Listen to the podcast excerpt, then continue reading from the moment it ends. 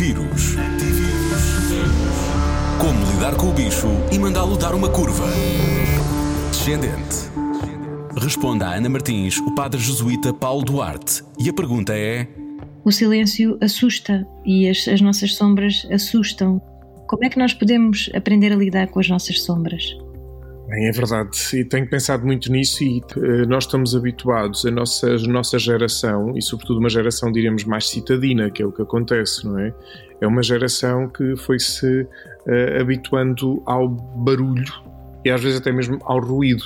A gente sai, os carros a passarem na estrada, uh, por exemplo, as grandes uh, Lisboa ou Porto uh, com os aviões, portanto há sempre aquele barulho de fundo e também quando se chega à casa liga-se uma ou duas televisões e hoje há uma outra pessoa, uma outra vez me foi comentando, ah não, eu ligo a televisão porque é ali um aconchego, parece que estou ali com alguém.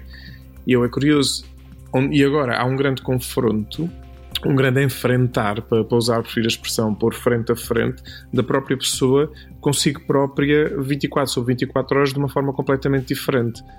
É verdade que ainda pode continuar com as redes sociais, com a televisão, mas é, mas é completamente diferente agora que já não pode sair, tem que se encontrar.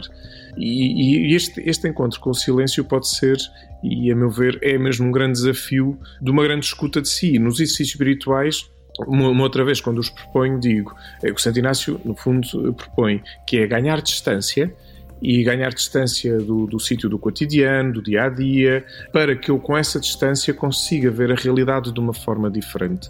E é curioso como que essa distância muitas vezes é acalmar os ruídos exteriores para que os meus ruídos interiores possam vir ao de cima e eu possa dialogar com eles.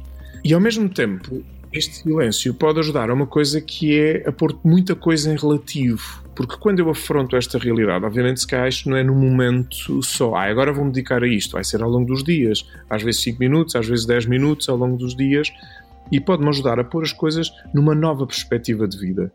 Tem dúvidas? Tem dúvidas? A Rádio Comercial pergunta aos especialistas. Antivírus. Na Rádio Comercial.